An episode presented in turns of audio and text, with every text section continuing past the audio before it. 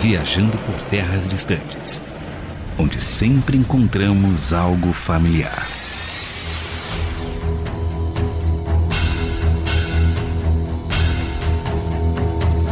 Eu sou o André Castilho e o nome do meu dragão seria Incinerador. Eita Deus. Eu sou Carlos Pelerran e o meu dragão seria o Fúria da Noite, o melhor dragão já criado na história.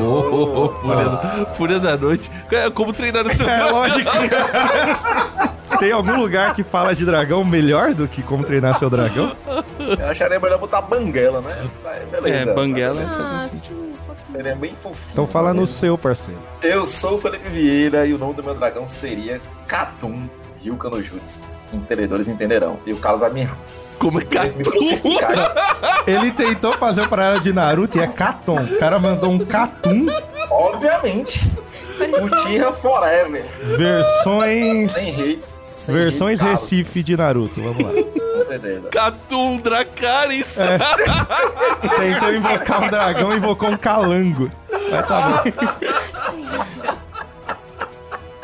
Eu sou o Felipe Rissato e o nome do meu dragão seria Gretchen Cadillac. Meu Deus do céu, O nível tá lá embaixo. Só vai diminuir. E o ataque dele é Conga La Conga. Aí ele solta fogo. Dragão Montanha dançarino. Russa, montanha russa. Dragão de tchutchu. Esse programa vai longe. Vai, Gabi. Esse aqui, o André, vai se acabar de rir. Eu já tô pressentindo já. Eu não pensei em nome de dragão, mas eu fico com Banguela. Qual é o seu nome? Quem é você? I wanna love O you. nome dela é o me Banguela. conhece já. Eu sou a Gabi Gouveia e o meu dragão seria o Banguela. Olha, Eu não consigo Faleceu. Faleceu. Eu sou a mais consciente aqui nesse podcast. Ai, entre fogos e dragões, falaremos de uma das séries derivadas mais aguardadas dos últimos tempos. A intriga política se mistura à fantasia com uma boa trama e violência gratuita. Vamos falar sobre Casa do Dragão, House of Dragon, meus amigos, uma série que se passa no universo de Game of Thrones, mas assim esperamos com um final melhor. já veio o hate já. Eu Obrigado, gostei do senhor. final. Eu Eu gostei te do final. Eu gostei, cara. Muito eu gostei bom. do final. Que os sete te ouçam, né? Só Pode dar spoiler? Aqui, é, aqui, é, gra- perguntar, aqui né? é tranquilo. Aqui Aqui, é, é, então- aqui é- Tá, então. É, é sinônimo. é, aliás, é sempre bom falar isso no programa. É, viajando por terras distantes é sinônimo de spoiler. Eu tô me Somos- recuperando Ele aí riu tanto. da apresentação. Tá. Chorei, Certo. literalmente. Bom, Casa do Dragão, todos vocês assistiram, eu espero, né? Que dessa vez não tenha uma orelha aqui. Então. Mas eu conheci. então, o cara falou, Meu já Deus, fiquei o cara já- já- então. Então, meu Deus. Assistiu a Casa do Dragão de Komodo, né? Mas eu conheci com os livros, né? O livro Fogo e Sangue, livro maravilhoso, muito bom. Comprem, adquiram já o seu na livraria mais próxima. Ah, Mas a série é muito boa. exatamente. Ah, como diz o nome do livro e a série, é pra maior de 18 anos. Só pra avisar, né? Isso a gente sempre deixa claro que é pra maior de 18 anos, né? Então, amiguinhos, se você não tem 18 anos, ouça o podcast, pegue bastante spoiler e aí E daqui acabe com a 5 anos. Peça pro seu pai. Se seu pai liberar, é o problema dele. Mas a gente recomenda que você tenha 18 anos. ai, ai. Mas a gente conheceu, as- e acho que a maioria de vocês conheceu com a HBO, né? Ou alguém já tinha lido o livro aqui também? Tem mais Não, algum? um Não. livro, um livro não. Eu assisti o Game of Thrones, né, cara? Mas um livro não cheguei ali não, nenhum. Assistiu no HBO Max ou no famoso Telegram? No famoso Telegram. Telegram. Telegram, isso aí. Total. Telegram. O brasileiro. Telegram. Assinante Isso do não- Telegram. Isso eu nunca tinha Assinante visto. Telegram. assíduo. A pirataria se renova, irmão. Eu assisti no Torrent. é. Ah, o cara Então, é porque- julgando e viu no torrent, Não, né? Mas eu tenho O Telegram HBO é Max também. Mas Você que tem HBO assistiu? Max e assistiu no Torrent pra quê? Que ele gosta de fortalecer a firma. é só porque Ele quer eu. facilitar pras cotas, é isso. Não, mas. Game of Thrones, na época eu não tinha HBO Max. Ah, Ah, House- da, da House of Dragon você viu no HBO Max. Agora eu assinei Agora é HBO crente. Max pra recompensar, entendeu? Aí, tem- próxima vez pegar a senha com o irmão. Opa, E você, Gabs? Eu cheguei a ler um capítulo de um livro da minha amiga na escola. Aí era muito grande, não dei conta, tive que devolver, não deu tempo de eu ler. Era a Bíblia. E ela queria de volta porque ela era muito apaixonada. Aí eu já fiquei, hum, interessante essa história. Só que aí eu esqueci disso e reacendeu meu amor com a Fogo série da. HBO, sim. Ô, glória. E agora eu quero tanto ler que eu e o Douglas já tá afirmado que a gente vai comprar e vai ler a série, hein? Fogo e sangue é muito bom. Nome, Culto pentecostal de ceia, né? Fogo e sangue. nome bom de ministério. Abrir a igreja Fogo e Sangue. O André só vai rir nesse e eu episódio. acho que o Felipe tocaria teclado nessa igreja, hein? Alguns eu- diriam que... Eu descobri, eu descobri que chamar o Rissato e o Carlos pra fazer a mesma coisa é pouco complicado. Que os dois são zoeiros. Não, o pior, o- a gente gravou o primeiro programa foi sobre Duna. Conheci o Rissato, a gente gravou um programa com ele, eu falei, meu, esse cara é mó nerdão, né, tal, nem, Serião, nem faz né, piada cara, sério. direito, tal, né, nunca faz nada dele. A gente gravou já um spoiler aqui, a gente gravou o de RPG, que vai sair ano que vem, né, na sexta-feira. Gente. Porque você sabe o trabalho que dá pra editar esse negócio? Nossa, É, vai é- ser bom então, garoto. Minha amiga, você já ouviu os outros RPG do Viajando? Ouvi. O que, que você achou? Tinha o Thiago ainda. Exatamente. Finado, É. falecido, que Deus o tenha. Não, é ele vai ressuscitar, ele vai ressuscitar. Thiago Porter. Mas o que. Mas e aí? Achei bom porque tem os efeitos e tal, então você Exato. mergulha na Você história. sabe o trabalho que dá pra. Ach, vontade primeiro de jogar. procurar. Pois é. Ó, a gente tem que um dia jogar com a Gabi também. Verdade. É, mas enfim, eu tô. Ten- eu, por que, que eu tô enrolando? Porque eu tô tentando achar quando que a gente gravou o do, do Crônicas de Gelo e e, Fogo. De elefante. Hoje, é hoje, hoje tá bom, os meninos tão bem. É que só para os ouvintes situarem, o episódio foi recente, então a gente ainda tá muito emocionado. Não, ó, Gente, isso, foi isso. muito Verdade, bom, verdade. gente. Vamos lá. Ó, se você quer saber mais sobre. Deixa eu ver, eu falei aqui como que eu conheci. Sim, tá lá no VTD 17.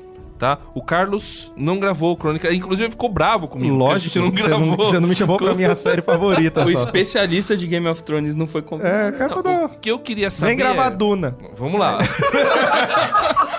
Aí eu tenho que ouvir essas coisas. Mas mentira, episódio muito bom, baixe e dê cinco estrelas. Ó, os caras fizeram Star Wars, Batman, tudo que curto. Aí me chamaram pra Duna também. Falou, não, ninguém quer grava- gravar Duna. Vem aí. Não, que ninguém conhece. Mas Menino maluquinho, vem um gravar. filme do David Lynch. Mas lá é bom, é bom. 82. Com quem que foi? Crônicas de E agora eu fiquei triste por ele, viu, cara? Pelo amor de Deus. É, vai sair o turma da Nárnia. Mônica. Vem, vem, vem gravar. Ai, gente do céu. A gente gravou Crônicas de Nárnia com, com o Renato Marinoni e outra pessoa. Mas enfim, falando sobre Crônicas de Gelo e Fogo aqui, sobre o, o universo de Gelo e Fogo aqui, de Fogo e Sangue.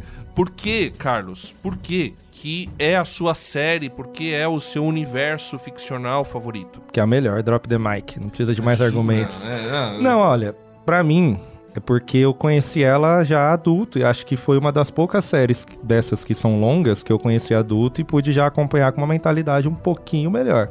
Então, assim, curti muito Senhor dos Anéis, Harry Potter, Crônicas de Nárnia, mas todos eu conheci mais na infância. Então tem um saudosismo maior. Essa, quando eu vi, já é um negócio político, fantasioso, eu já tinha uma mentalidade melhor pra entender e falar, nossa, esse cara é um gênio. Eu reconheço que os escritos de Tolkien não tem como, né? O cara é quase o apóstolo Paulo do, da Da fantasia. fantasia. Mas a Crônica de Gelo e Fogo, pra mim, é uma leitura muito mais gostosa. Quem já pôde ler os livros ou Fogo e Sangue, ele separa os capítulos por personagem e flui muito naturalmente a leitura. E ele conta mais ou menos do ponto de vista daquele personagem. E isso é muito né? legal também, porque é o que leva a te pensar sempre. Aquele personagem é bom, é ruim ou é só o ponto de vista dele? Então isso é muito bacana. Então ele fala que a escrita dele é uma escrita que ele fala natural. Então ele deixa que o personagem desenvolva. Inclusive tem personagens que ele queria matar na primeira temporada que estão até a última porque ele falou, o personagem foi desenvolvendo, fugiu do que eu queria e ele tá ficando bom, vou fazer o quê? Não dá pra eu matar o cara. Então isso me chamou muita atenção. Eu, como bom amante da sétima arte, é, Hum. eu aprecio muito a, a questão da cinematografia da série. E tipo assim, eu não acompanhei os livros, eu tenho os livros lá, minha esposa me deu de presente, mas eu não li até hoje. Olha o deboche. E. Mas eu. Porque eu, eu gosto mais de acompanhar a série mesmo, do, do Game of Thrones. E do House of Dragon também. O que eu- me chama a atenção é essa questão da política. Eu sei que nos livros não é tão assim, um jogo político e tudo mais. Mas quando eu fui assistir Game of Thrones, eu terminei de assistir e fui assistir House of Cards. Já emendei uma na outra, que também é uma série muito boa. Eu, como gosto de política, ver toda essa questão do jogo político, aquilo que o Carlos falou. Que às vezes, tipo, não tem um vilão. A gente, se a gente olhar a série mesmo, a, as duas, né? Mas falando mais de House of Dragon, não tem um vilão, tipo aquele vilão maquiavélico, hollywoodiano, aquela coisa, tipo, que é bem cinematográfica mesmo. Não, são pessoas que estão em busca dos seus interesses, suas ambições e tudo mais, e acabam é, prejudicando os outros. Mas se a gente vê na nossa vida, às vezes a gente também tem umas atitudes assim, que a gente acaba passando por cima dos outros e a gente acaba ferindo as pessoas também. Eu acho que dá pra gente se identificar com um pouco de cada personagem ali da série. E ninguém vai ganhar, vai todo mundo perder. Então é uma coisa que. Já diria meu dragão. Meu Deus. O cancelamento vem. Ai, meu Deus. Temos um corte! Se o episódio não subir, você já sabe por quê. Vai subir ninguém. Nossa. Fala, Felipe. Perdemos o Felipe. Perdemos, soldado Nossa, abatido. eu tô morrendo aqui, velho. Vamos lá, vamos lá.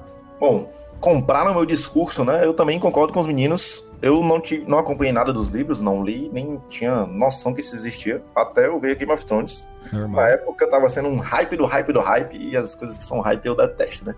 Mas assistindo eu vi que era totalmente fora da caixa do que anda no mainstream, né? Não tem um cara específico que vai sair ileso. Ele sempre ou perde uma perna, perde um braço, perde, sei lá, coração. E isso pra mim era é, fora da caixa, né? Geralmente pra- morre quando perde o coração também. É. Exatamente. Então isso pra mim foi algo que é muito diferente do que nos últimos anos, de, de jovem até então, que eu já me sinto um idoso, eu não encontro, né, cara? Tem muita coisa pasteurizada aí no mercado, então eu ficava muito triste.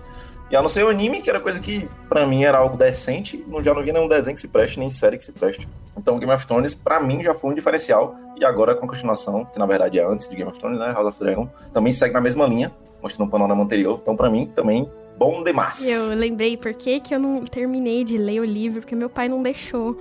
Porque, enfim, muito. Tem muitas coisas Cenas sexuais, né? picantes. E na época eu tinha o quê? 12 anos? Agora a gente consegue Eu acho que foi uma entender, decisão né? sábia do seu pai. decisão. É, aí, meu, eu. Quando saiu a série, eu também não assisti por uma escolha própria, né? Eu não queria ser exposta a esse tipo de conteúdo antes de casar. E aí, depois que eu casei, que eu fui assistir. E aí, enfim, eu já tinha outra cabeça, tava com Douglas, né? E a gente tinha acabado de casar, tava a pandemia. Então, assistir a série era aquele momento que a gente tava junto, que finalmente eu ia conhecer um universo que eu tava esperando pra assistir. Foi num período de isolamento social, então a série meio que foi assim, casa pra mim. Me abraçou na pandemia, foi num momento muito bom da minha vida, me marcou muito e foi muito do que o Risato falou, sabe? Eu encontrei ali o bom dos dois mundos, né? A, a questão da política, que eu gostava muito de conversar com meu pai, então eu acabava de assistir o episódio, eu ligava pro meu pai, pai, já assistiu? E aí a gente conversava sobre a dinâmica política da série e ao mesmo tempo essa parte fantasiosa que eu sempre gostei muito, então de ver a, a caracterização dos personagens, a dinâmica social da época, né? Eu gosto muito de estudar cultura social, então quando eu assisti a série, via os costumes, enfim. Claro, de repente, pá, corta sua cabeça. Isso eu fiquei meio chocada, mas eu gostei muito por isso. Eu acho que a série me abraçou num momento da minha vida e por isso que eu gosto tanto dela, porque eu fiquei envolvida pela dinâmica, tanto social, política, cultural. Então, amei. Gabi Casou por conta do Ia, ela ia vibrar na Revolução Francesa, né? Com a guilhotina. Cortou a cabeça! é!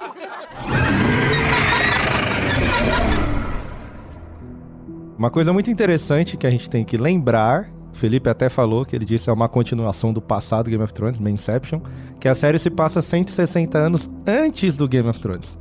Então a galerinha tá meio morta ainda, meio que não nasceu, na verdade, né? Então você não vai achar nenhum personagem do Game of Thrones. E não é o Senhor dos Anéis que você tem personagens com 3, 4, 5, 10 mil anos. Não É. existe isso. Os Tem personagens uns são. rei que a gente fica torcendo. Morre logo, morre logo, que eu quero ver a guerra.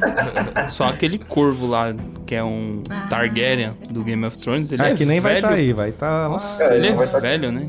Vai longe. A única coisa que vive muito é dragão, mas a série vai mostrar que nem tanto, né? E agora uma dúvida pra vocês que já leram os livros. Será que tem outra poderá ter outra série entre o House of Dragons e o Game of Thrones? Deveria. História Ai, tem, muito né? bom. É, História tem. É, esse que eu quero perguntar. Se tem muito conteúdo assim pra poder eles abrangerem, que se tiver, meu amigo, pode botar dinheiro aí invertido, porque A gente vai vir assiste. série muita, vai, a gente assiste. Não, a ideia deles é fazer a série de forma ontológica, né? Eles comentaram É, de, de, de. De pegar todo esse gap de tempo entre as duas séries. Agora, depende do- dos caras parar de baixar torrent aí e assinar HBO Max também. Opa, opa. Aí a gente fazendo Sabe, propaganda gratuita. Ah, tipo, Patrocina nós. Exatamente. É, eles- Eles falaram que a série, ela. Tipo assim, é- por exemplo, vamos dizer que duas temporadas elas vão focar nessa história da Rhaenyra, certo? Do Demo, toda essa guerra dos, dos negros contra os verdes.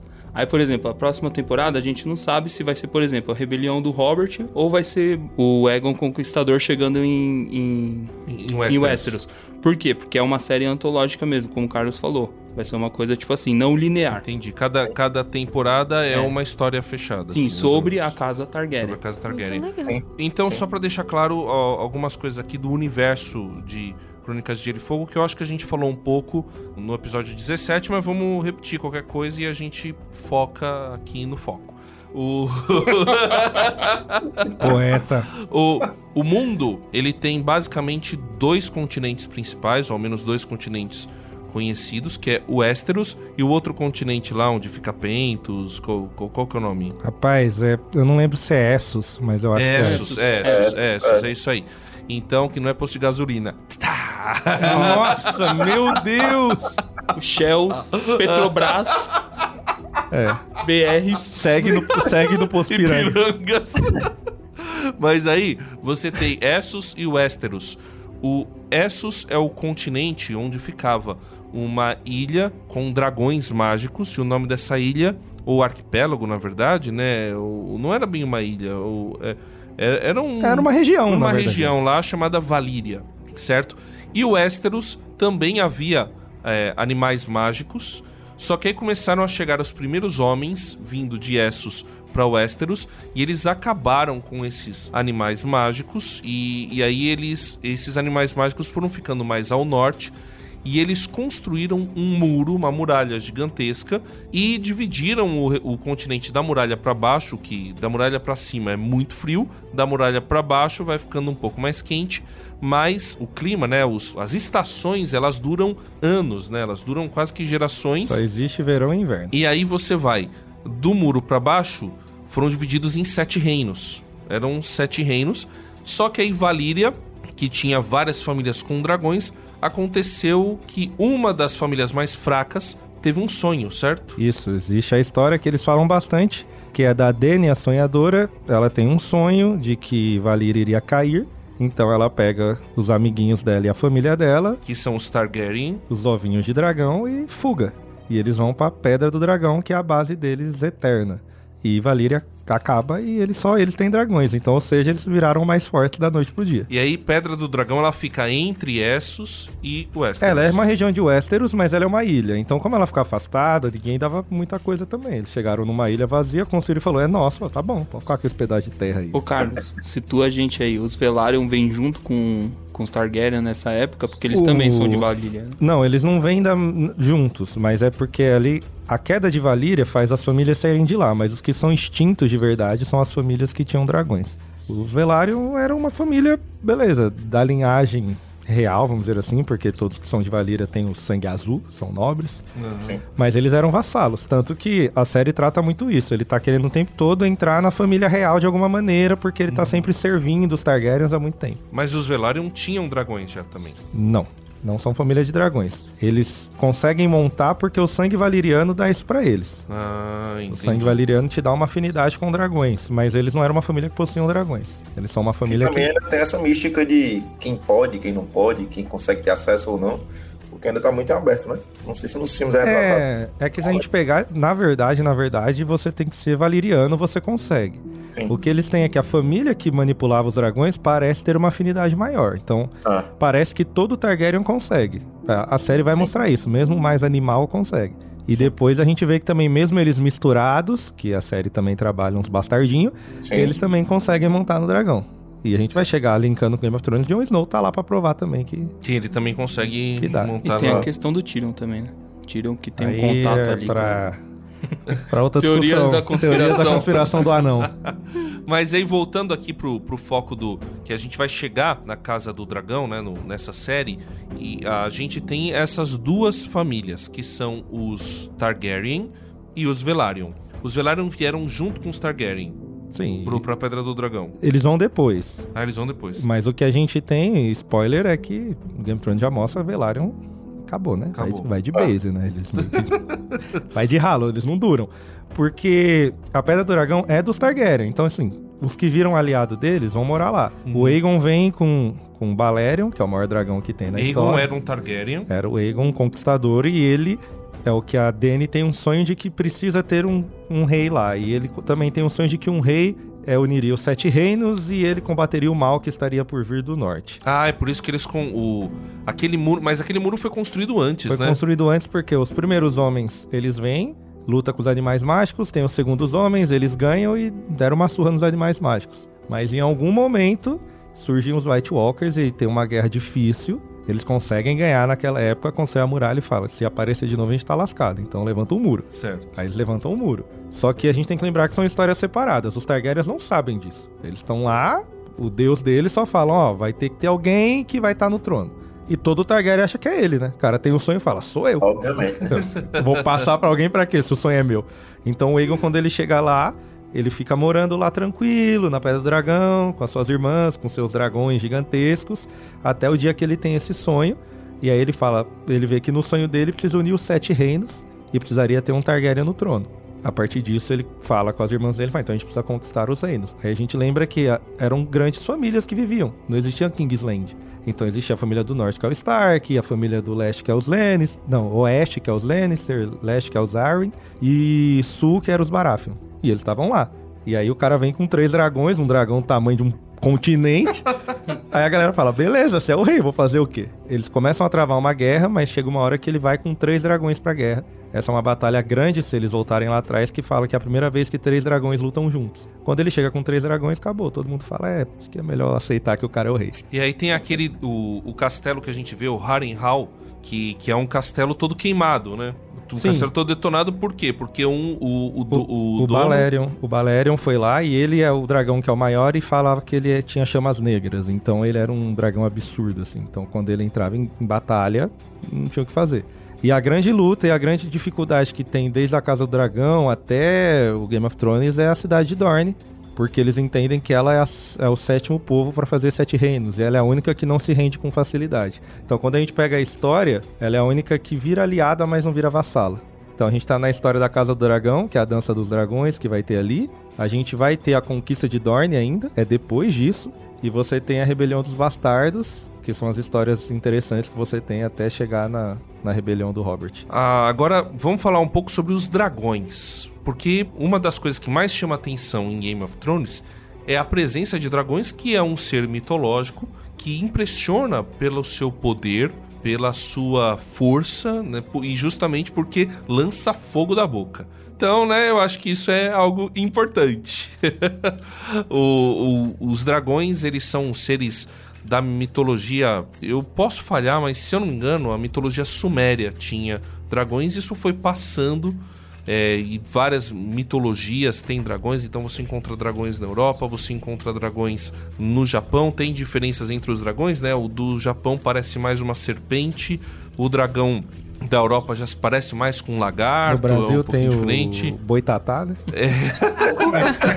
a Cuca, muito bom. Mas o na Bíblia aparece dragão também. E os dragões são relacionados com o mal. Eles são identificados com o, o lado das trevas, com e, e a antiga serpente que aparece lá, ela é relacionada diretamente com Satanás, né, com o, com o antagonista ou aquele que tenta se antagonizar e tenta usurpar Deus, mas não consegue porque ele é infinitamente menor, é uma criatura de Deus e por isso que não consegue antagonizar. Mas só para dizer que tem esse pano de fundo dos dragões, com o passar do, do tempo, né, os dragões normalmente eles eram colocados no lado mal, mas no mais pro século XX o pessoal foi colocando os dragões como. Ou às vezes eles eram meio maus. No Senhor dos Anéis, os dragões são instrumento de Morgoth, né? São instrumentos do mal.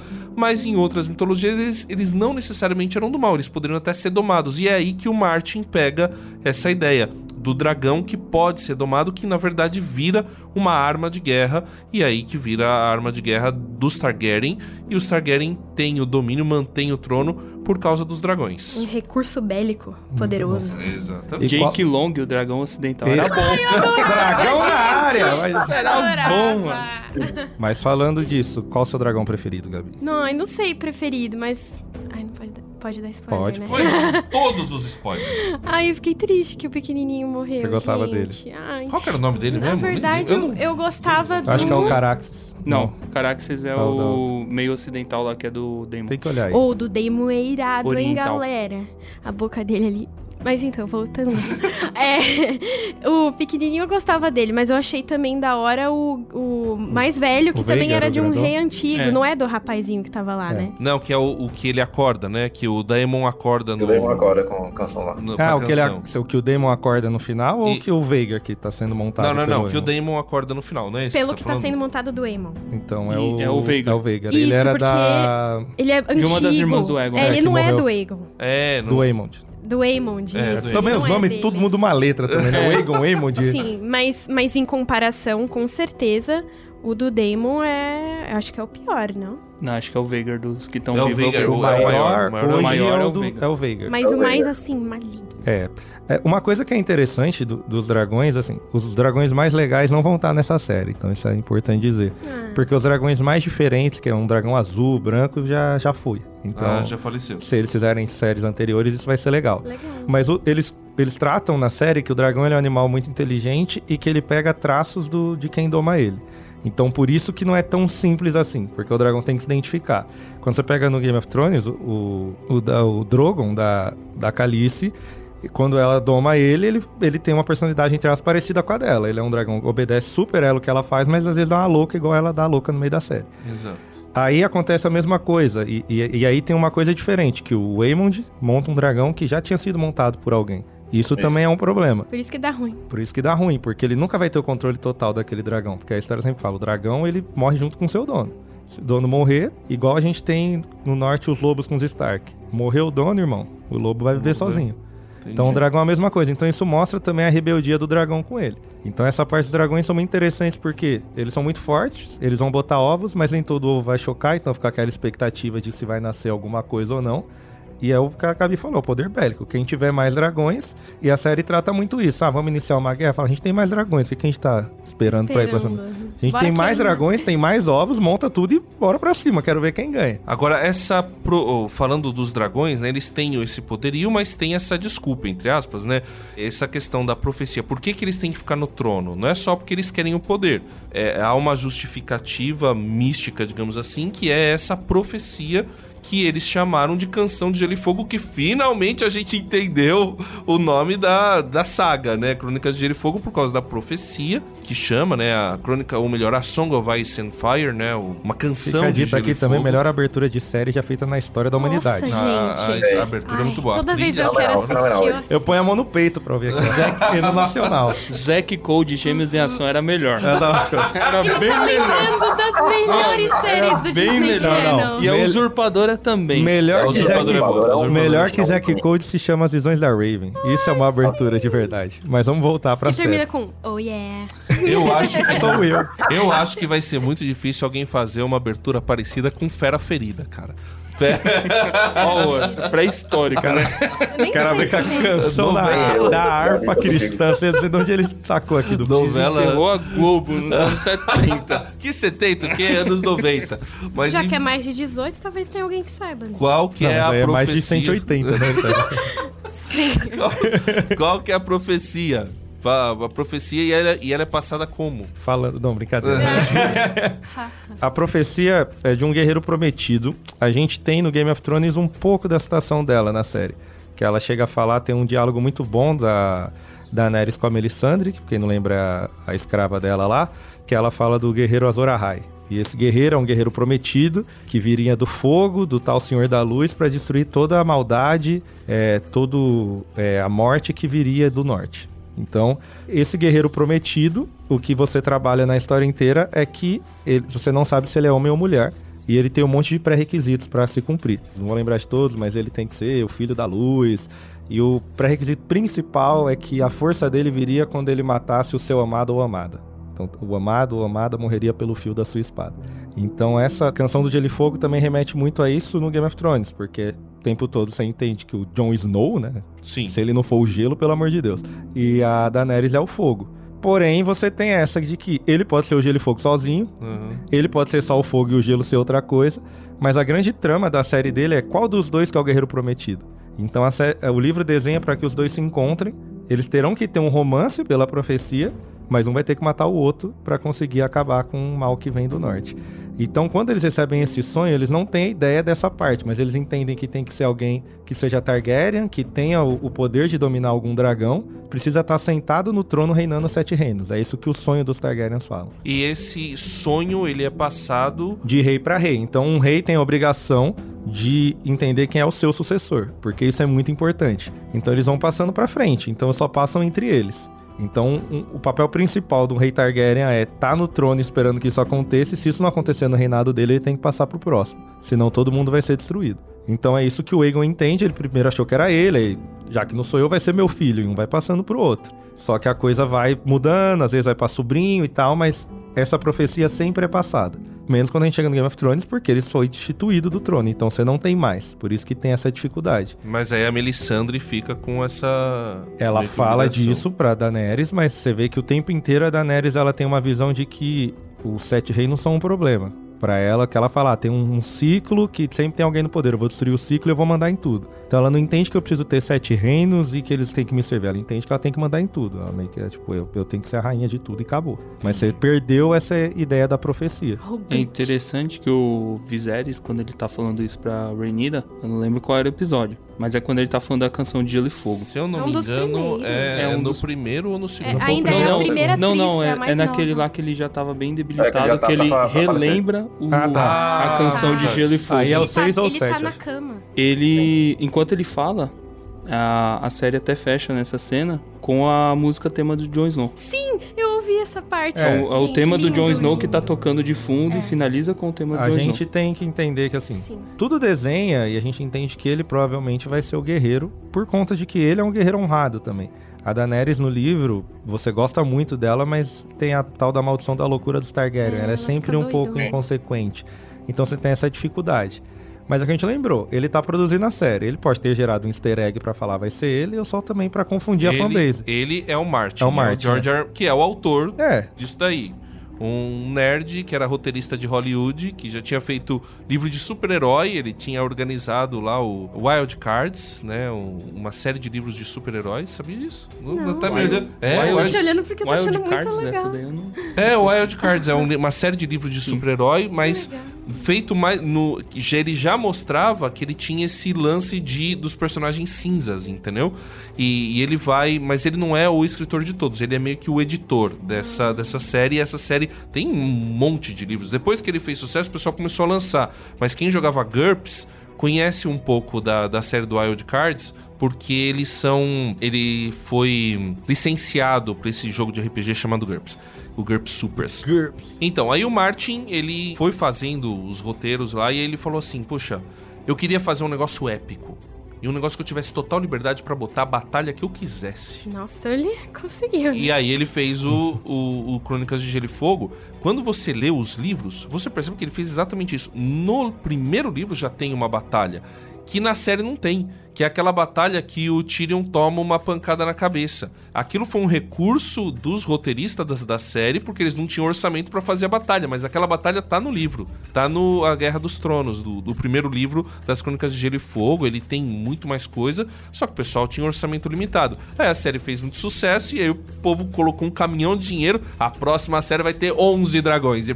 Tinha que né? ter um Elon Musk lá dentro. Botou- É, é 11 ou Bolsonaro. 17? Eu acho que é 17 que vai ter. 17 dragões. não sei, 17 dragões? Então tá bom. É, um monte. Vai ter um monte de dragões. Ah, só pra gente finalizar aqui, a gente falou da Casa Velaryon, que é a casa valeriana vassala dos Targaryen. E aí eles são senhores de Driftmark, né? Ou de Deriva Marca, no, no, para quem leu os livros. Cabelos brancos? Exato, cabelos brancos. Na série eles são negros, mas nos livros eles não eram negros. É, porque aí nos livros é aquilo, os valerianos são. Você reconhece no olhar, não tem como. Eles são muito brancos e eles têm cabelos brancos. Ou muito claros e ainda os, os Targaryens têm olhos roxos, roxos né? Roxo, então, é. roxos. Eles têm olhos roxos, então não tem como você não saber que é um Targaryen. Não tem como, então é muito difícil. Esse cara deu ruim. Uma coisa interessante também que eu esqueci de falar é que a série mostra como eles também têm um zelo pelo reino. E à medida que eles vão perdendo isso é quando eles vão perdendo poder. Porque até o Viserys, apesar de tudo, ele é considerado como o pacífico. A gente vai Exato. discutir mais disso porque ele mantém o reino em paz. Exato. Então o pessoal também se rendeu porque eles mantiveram a paz. Não é só, Exato. tipo, temos dragões, mas o reino vai funcionar. Mas você tem outras casas. E aí aparece uma casa que eu não lembro dela no, no Game of Thrones, na, na série Também Game of Thrones, que é a casa Hightower, Felipe. Então. Cri, cri. Não, alguém pega aí. Ele te, invo... ele te conjurou aí, você não Pô, sabe. os Hightower não tem nada a ver com o casamento vermelho, aquela casa não, né? Não, aqueles são Não. o Alder Frey, são os Freys. Isso, Alder Frey, tá certo. Porque Mas- tem a ver a torre ali e tal. É, a gente tem que lembrar que, tipo, Casa Hightower, depois você vai ter no Game of Thrones, o das rosas, que eu esqueci o nome, gente. Tyrell. Isso, os Tyrell. São casas que são grandes, mas a gente lembra que é como se tipo, você tem quatro casas que são muito fortes. E existem outras casas que são grandes e estão ao redor. Hightower é uma delas. Ela é uma casa que tem poder, ela é uma casa forte, mas assim, como as casas conseguiam crescer no reino? É quando elas conseguiam ou casar com uma das linhagens principais, ou igual a gente tem na série. Um Hightower virou mão do rei. Então a casa dele entra em destaque Isso. porque ele é o mão do rei.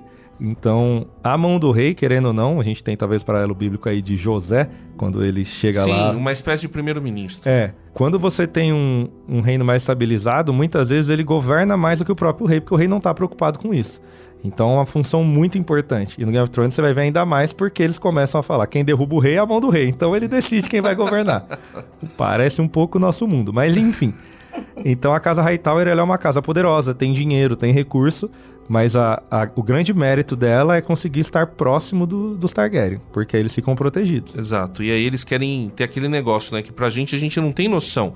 Era muito importante o cara ter um casamento para que o sangue dele fosse perpetuado. Porque na cabeça antiga, até pouco tempo atrás, eu vivo através dos meus descendentes. Por isso que o pessoal tem muito filho. Então, é, é, a minha casa precisa ter continuidade, o sangue precisa continuar, e por isso que tem a crise dos bastardos lá. Porque, assim, não- do- o, o cara que não é da minha linhagem, eu não vou é, prestar atenção nele. É, e quando a gente chega já na série da Casa do Dragão, tá acontecendo coisas que são muito ruins pros Targaryen. Porque uma coisa que no nosso mundo é extremamente nojento, mas na série é normal, eles casam entre irmãos. Então, eles queriam manter a linhagem pura, porque eles precisava ser um cara valeriano pra estar lá. Então, Targaryen só casava com ele. Abre uma exceção ali pra um velário, pra alguma coisa, tudo bem, mas assim, pra eles era um sacrilégio você ter um filho com alguém que não fosse de Valíria, porque eles são inferiores. Na visão deles, eles são a raça suprema também. E lá no começo você teve uma tentativa de um Baratheon, tem ele, ele chega a ter relação com algum dos Targaryens, mas você não tem ideia de sucessão. Mas é o autor já deixa aquilo ali. Então lá no começo, quando chega com o Aegon, tem um, um Baratheon que se envolve. E lá no final, na revolta, é um Baratheon que toma o trono e eles que assumem depois. Então ele vai deixando esses easter eggs no meio também.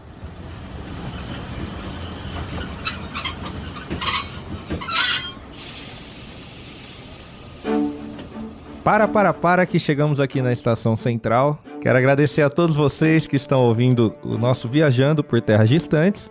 Lembrando das nossas redes, que é o Instagram, arroba Viajando por Terras Distantes, o Twitter, que é Viajando TD, e o nosso e-mail, que é viajando por terras distantes, arroba gmail.com. A gente teve, nesse episódio passado aí, Anéis do Poder, e hoje estamos falando da Casa do Dragão, que é muito melhor que Anéis do Poder, e ninguém pode me contrariar porque eu estou gravando sozinho. E eu queria deixar aqui um comentário que nós temos da Saniele, que é o nosso grande Felipe Vieira fez o- uma arte falando da amizade do Turing e fala que ele demora 40 anos para se encontrar de novo com Elrond e eles estão muito bravos por isso, porque para um anão 40 anos é muito tempo. E ela diz aqui que se identifica completamente, que ela chega a ser indiferente de tão distante que fica às vezes. Que ela tem uma amiga que já tá no segundo filho e ela nem foi visitar o primeiro ainda. Então, se você também não é um bom amigo, aproveite para repensar as suas amizades agora e visitar os seus amigos. Eu tenho alguns amigos que eu não falo há muitos anos, só visito quando tem churrasco e aniversário, quando é de graça, mas seja um amigo melhor do que eu e visite os seus amigos. Também não podia deixar de falar do Babalo Cup, que vai acontecer dia 3 de dezembro na Igreja Batista em Nova Odessa, começa às duas horas. Então, se você curte aí games e FIFA, né? Que FIFA não é bem games, mas se você curte FIFA também, você pode participar. Lá vai ter campeonatos, stands, vai ser um momento bom para você fazer aí um, uns novos contatos, para você conhecer essa galera que joga é, Free Fire, Brawl Stars, todos os MOBAs que você quiser, eles vão estar tá jogando lá, então você pode fazer parte disso. E provavelmente você também poderá nos encontrar lá. Então aproveite para reservar esse dia para estar com a gente. E agora fique com esse episódio, continue curtindo, porque ele é o melhor episódio que a gente já teve nos últimos meses.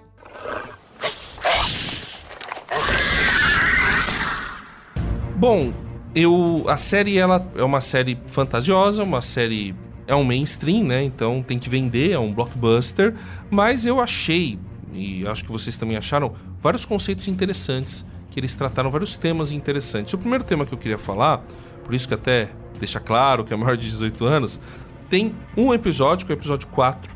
Até conversei com a Gabi sobre esse episódio, ela achou até muito, muito forte, né, muito pesado. O tema é a sexualidade desse episódio. E ele foi dirigido por uma mulher, inclusive, justamente de acordo com o que eu li aí sobre os bastidores, era para tentar amenizar, porque Game of Thrones é uma série muito. Que, que a parte sexual é muito forte. Tem cenas, acho que, pornográficas ali no. E é sempre um olhar masculino do sexo. Então, a direção dela também tinha essa tensão de mostrar um olhar feminino do sexo, porque era a Rhaenyra se descobrindo como mulher. Então, como ela via a situação. É, então... esse ponto é interessante, porque no Game of Thrones tem um olhar masculino e porque você geralmente está partindo da visão do rei, né? Sim. ou de alguém importante. Então, dessa vez, como a personagem que está envolvida nisso é uma mulher, então ficou interessante. E eles mudam muito de diretores os episódios, isso sim, também é legal. Sim. Os episódios, é, eles são mais fechados em si, né? Mas só, depois a gente pode até falar sobre isso, que eu tenho um negócio para falar sobre isso daí. Mas a, esse tema da sexualidade que eu achei que ela trabalhou com uma certa profundidade ali. Quando ela entra naquele prostíbulo, né? A Ranira é, entra. De, casa de entretenimento. Exato, do, no prostíbulo com o seu irmão, tio. o seu tio, tio, né? Não piora, já é ruim isso ainda. É. Tio. e eles têm uma. Eles começam a ter uma relação ali. Uma fornicação. Preliminar. E. Só que ele parece que bate uma dor na consciência. É a impressão que eu tenho e ele sai fora. Uhum. E aquela cena que ela fica, ela se sente abandonada. Uhum. Então aquilo foi. Vulnerável. É, a imagem daquilo ali me, me deu uma sensação assim de. Cara, tipo, você me usou, me usou, me usou, me jogou fora, né? Então... o gaguinho. então, é, foi, foi, Eu não sei como que você viu uhum. isso. Mas o que eu, outra relação que eu achei interessante é que ela tem. Aí ela, para resolver o o, negou o problema, né? Chama o escudeiro, vem cá, né? Vamos é, ajustar, me sentir abandonada, mas quero me sentir acolhida. E ela tem uma relação promíscua, né? Uma fornicação, né? Adúltera. Enquanto que a amiga dela tem uma relação com o marido, que é o pai da, que é o rei, né? O, qual é o nome do rei mesmo? Viserys. Viserys. Só que ela não tá feliz na relação dela. E, e é, foi uma cena que me marcou muito, eu fiquei até emocionada, na parte que quando você mostra a Rhaenyra na cena dela, enfim, sexualmente, ela tá lá e você vê de baixo para cima o rosto dela e como ela tá aproveitando aquela situação. Só que a cena da Alicent vem de cima. Isso. E é um olhar para cima do rosto dela e ela, tipo, sabe, tô, sendo tô, invadida. Tô cumprindo, tô cumprindo minha obrigação. Sendo aqui. invadida. Então, assim, é um olhar que muitas vezes a gente tem, enfim, da mulher, né? Então você vê uma mulher que tá rompendo o laço do pai dela, que ela nunca teve. O pai que ela queria que fosse presente, que defendesse quem ela era, que ela não sentia né? Desde, desde o começo você vê a ligação difícil que ela tem com o pai de convívio, tipo, ele é meu rei ou ele é meu pai? Ele tá me protegendo ou é interesse? Ele quer ter um filho menino, mas eu tô aqui para ele. Uhum. Eu sou capaz. E ela nunca é suprida nessa relação de pai e filha. E aí você vê que ela ela admira o tio. Ela fala, ele é bravo. ele desafia o meu pai. Olha, ela se espelha nele. Ela também quer sair dessa prisão que ela tem de dívida com o reino. Ela quer ser ela mesma, que ela ainda não sabe quem ela é. E nesse episódio ela se descobre. Então eu acho que muito dela ir pro tio é querer romper essa ligação com o pai, suprir uma falta que ela não tinha. Ela se vê ali exposta, sozinha no mundo que ela não conhecia. E ela corre para suprir, porque agora eu vou escolher o que, que eu vou fazer e acabou. E aí ela vai, chama o cara. E eu também acho toda a cena simbólica, né? Ele tá todo armado, né? Ele tá com um uniforme de guerreiro e ela vai tirando aos poucos, né? E ela é pequena. Eu até conversei com o Douglas, né, de- da cena, porque ele Douglas é é grande. seu marido, né? Isso, meu marido. E ele, o, o cara que ela, enfim, tem a relação, ele é grande. E a cena mostra como ela era frágil e pequena, mas ao mesmo tempo ela queria fazer aquilo. Por mais sem que fosse errado, né?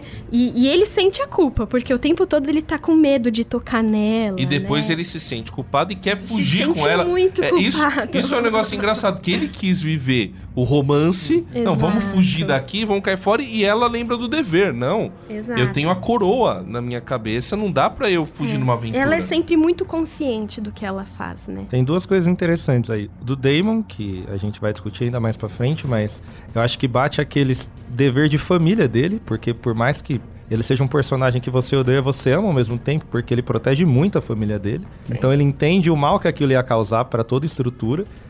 E ao mesmo tempo, como ela tem esse sentimento com o pai e como depois ela se arrepende. Porque ela entende que o pai dela sempre protegeu ela. Porque ela tem essa sensação que é normal da gente da juventude. Ela tá, pô, o cara tá querendo fazer tudo e não olha pra mim. Que é romper os laços. E quando ela volta e ela pede ajuda pra ele, ele tá moribundo e ele faz de tudo pra poder fazer, é muito forte pra mim essa cena, porque ele, ele mostra pra ela que não, eu tô morto, mas eu vou dar meu último suspiro porque eu acredito em você. Então você vê que o peso que ela tem no final de, poxa, meu pai sempre me amou, é muito forte. É muito forte. Por isso que na cena, quando ela descobre que o pai faleceu, eu acho que bateu muito forte pra ela. Porque depois que ela encontrou o pai naquela situação, ela apresenta o filhinho e fala: Olha, Viserys, não sei o que. Ele fala: ah, nome de um rei, hein? Ali eu vejo, poxa, eles estão conectados. Ela reconheceu que ele tava ali pra ela. Entendeu? E o cara, ele só tava vivo Pra pra, ela. pra ela. ele só e não o, morreu o cara por não ela. tinha metade da cara, Não, velho. morreu Ele era um porque O zumbi. roteirista não queria, né? Essa é a verdade. O verdadeiro raio, perdeu o olho, perdeu o buraco no, É no o. peito. Como que era lá do Melhores do Mundo lá? É o Joseph Joseph Klimber. Klimber. ele É, faz- tadinho, gente. A vida é uma caixinha de Ele era um surpresa. peso pra papel, mas ele tava lá. Eu só queria voltar rapidamente sobre essa questão da sexualidade, que eu vi ali um valor, que na verdade está em toda a série. Na nossa sociedade, existe uma desvalorização do sexo enquanto compromisso. Né? A sexualidade é um prazer. E a gente, tô falando o pensamento da sociedade, né? Deveríamos estar livres para o prazer. E se eu não tenho prazer, eu só tenho o dever, eu sou infeliz. E eu pendo para o mal. É o que acontece com a com a Alicente, de certa forma. É, apesar dela amar, depois mostra que ela ama o, o Viserys, né? Parecia amar o Viserys porque ela chora bastante E a ela- morte e dela. ela cuida dele. Exato. Só que ela tava ali também no e, e, na verdade o livro parece que mostra mais isso que ela era uma mulher muito ambiciosa. A série tentou dar uma humanizada nela, mas ela no livro ela é muito ambiciosa e ela estava muito preocupada com o poder. Então o- o- a sexualidade para ela é só um meio, apesar dela se manter fiel a tudo, ela se mantém fiel ao casamento, ela se mantém, mas com qual objetivo? O objetivo do poder. Então, a, a aquilo para mim me deu, a leitura que eu fiz é que a sociedade visualiza as pessoas que querem viver o prazer, colocando os seus prazeres para fora, como pessoas que estão, que são boas.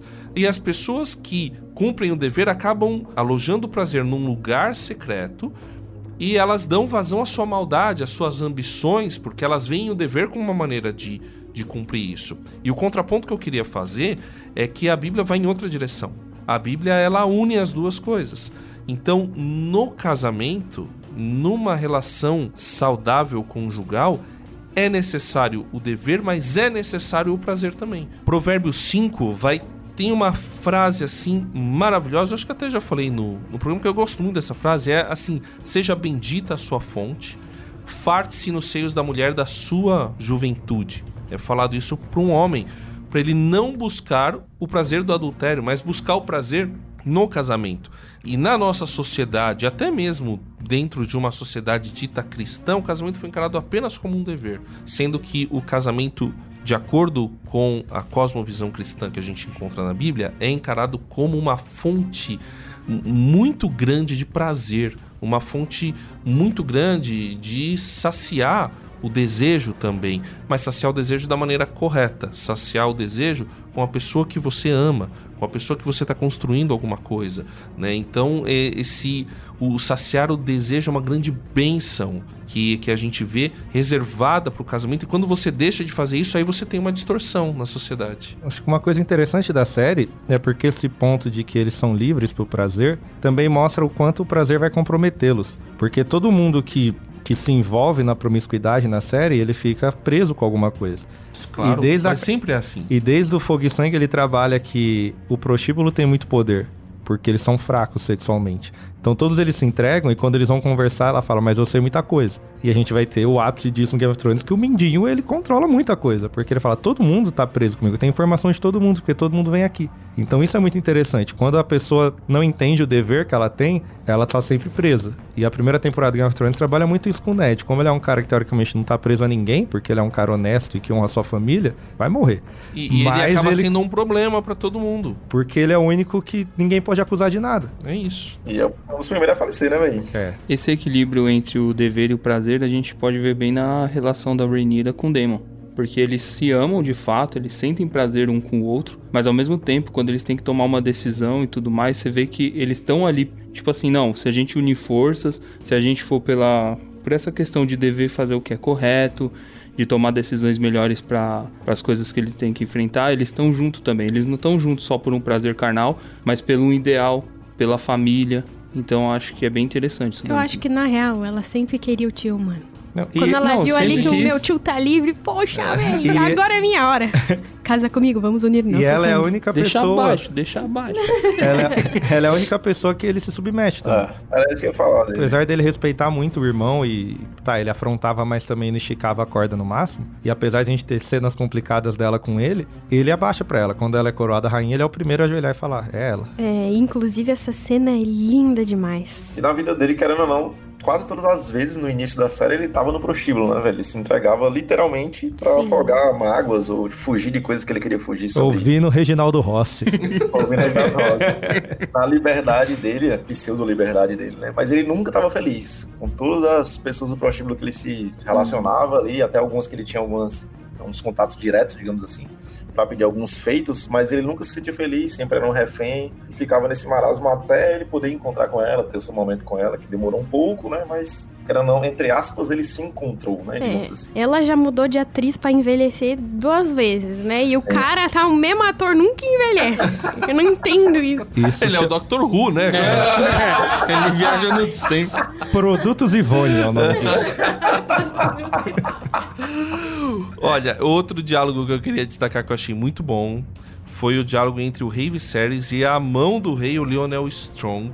Que é, é o tal do nobre que morre. Tadinho, ele é certo, então vai morrer. E aí diz o seguinte: o, o Viserys está discutindo sobre o legado dele. E ele fala: Puxa, não enfrentei nenhuma grande guerra, não enfrentei nenhuma grande crise, é, um problema de família, né? A Márcia resolve aí, então não, não tive assim um negócio muito sério para enfrentar.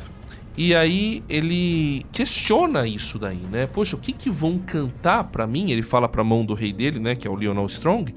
O que que vão cantar sobre mim depois que eu morrer? E aí o Lionel retruca, dizendo: "Não é melhor viver em paz do que virar músicas que serão cantadas depois da sua morte?" E aí o Viserys fala: Penso que com uma aprovação eu seria um homem diferente. Achei interessante que o Leonel responde: Ah, tem reis que prefeririam não ter passado para aprovação e ter a sua paz. E ele fala: Eu, se você fosse um outro mão do rei, ia falar que eu ia emergir como a Egon o Conquistador tal. e é doido que ele gosta do Leonel, justamente porque o Leonel fala a verdade para ele, né? Ele joga a real. Então eu, eu sinto assim, eu senti nessa hora, nessa discussão sobre o legado, essa coisa muito forte assim, poxa, quais crises que eu passei pela minha vida e como que eu enfrentei essas crises e como que essas provações me fizeram ser alguém. Me fizeram virar uma pessoa, né? E muito, talvez mu- muito disso se dê porque a gente olha pra ele como uma figura e você fica, poxa, mas ele podia ser mais altruísta, ou falar, não, agora eu vou fazer assim, ou sei lá, Mais romper forte, né, um padrões, é. Parece que ele não é, não que ele seja fraco, mas parece que ele tá ali, tá na paz. Eles falam, mano, o rei, você espera que o rei chegue chegando, né, e abale as estruturas, e ele tá ali, aí você fala, meu, vai falar alguma coisa, sabe? E talvez seja por isso, porque ele viveu um, um reinado de paz, né, e não viveu grandes rupturas sociais, guerras, enfim. Mas dá pra perceber que ele também busca a paz, né? Sim. É. Na minha perspectiva, é como se esses pontos da, da metade da série aí é como se fosse ele virando para uma outra forma que ele estava pensando. No início ele já era um cara mais pimposo, né, digamos assim, não só pela doença que vai deixando ele debilitado, mas acho que desse episódio pra frente já mostra ele repensando, será que seria diferente se eu tivesse feito menos coisas com a Renewal, por exemplo, se eu tivesse sido um cara mais peitudo, se fosse um cara de guerra, um cara que buscasse atrito, etc e tal. Será que seria diferente as histórias? Então, às vezes é até aquele momento de você tá na ponta do precipício, né? Você não sabe se você pula, se você volta, se você fez alguma coisa de boa, se você fez alguma coisa de ruim. Então acho que é um momento de bifurcação da, na própria vida dele também. Você vê que nos próximos episódios tem uma hora que tem um jantar em família lá. Que ele Exato. faz questão de bater a mão na mesa e dizer Hum. que conseguiu botar paz, conseguiu botar ordem no seu reinado. Cena do Shrek, né? Queria, é, queria que a Parece Shrek tivesse- 2, aquele. Ele queria que a família estivesse junta, unida, que tinha que acabar com todas aquelas brigas, com fofoquinha, etc e tal. Por mais que algumas coisas fossem verdades, algumas ele até não acreditasse, mas ele queria ainda preservar a paz que ele conseguiu fazer. Então, meio que da metade pra antes da série, ele era um cara, da metade pro final, ele já era outro cara. A perspectiva que eu tenho é essa. Depois daquele jantar, ele podia ter ficado quieto e morrido. Não falasse mais nada, que aí não teria guerra. Inclusive, não é só na cena do Shrek que bate da mesa. O rapaz tá igual o Enéas aí, né? Tá Exatamente. Meu nome Para. é Felipe! né? Para de bater na mesa, velho. O cara tá revoltado.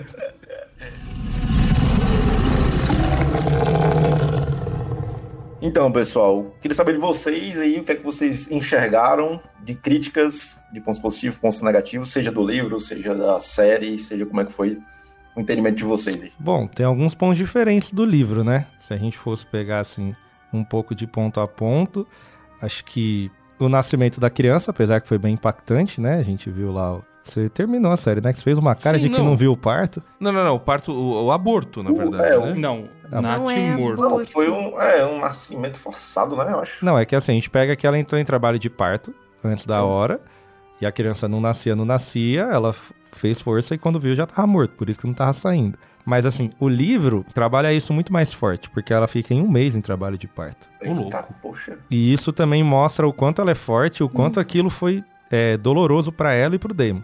Porque a série ela resume aquilo, mas é um mês de trabalho de parto, a criança nasce morta, e ali, se você vê um pouco a cena ali de perto, porque isso é uma coisa que a gente pode falar, mas Game of Thrones trabalha muito cena escura pra economizar em orçamento, então você não consegue ver algumas coisas porque fica mais fácil. É sério? É. Eu não sabia que era. Achei que era escolha estilística. Tem É, escolhas estilísticas, mas eles usam isso. Tanto que você vai pegar que os episódios mais claros são os de guerra a céu aberto. Então eles deixam pra gastar lá. Mas quando você pega as cenas que eles estão em casa e tal, ela é bem mais escura porque eles preservam muita coisa de efeito.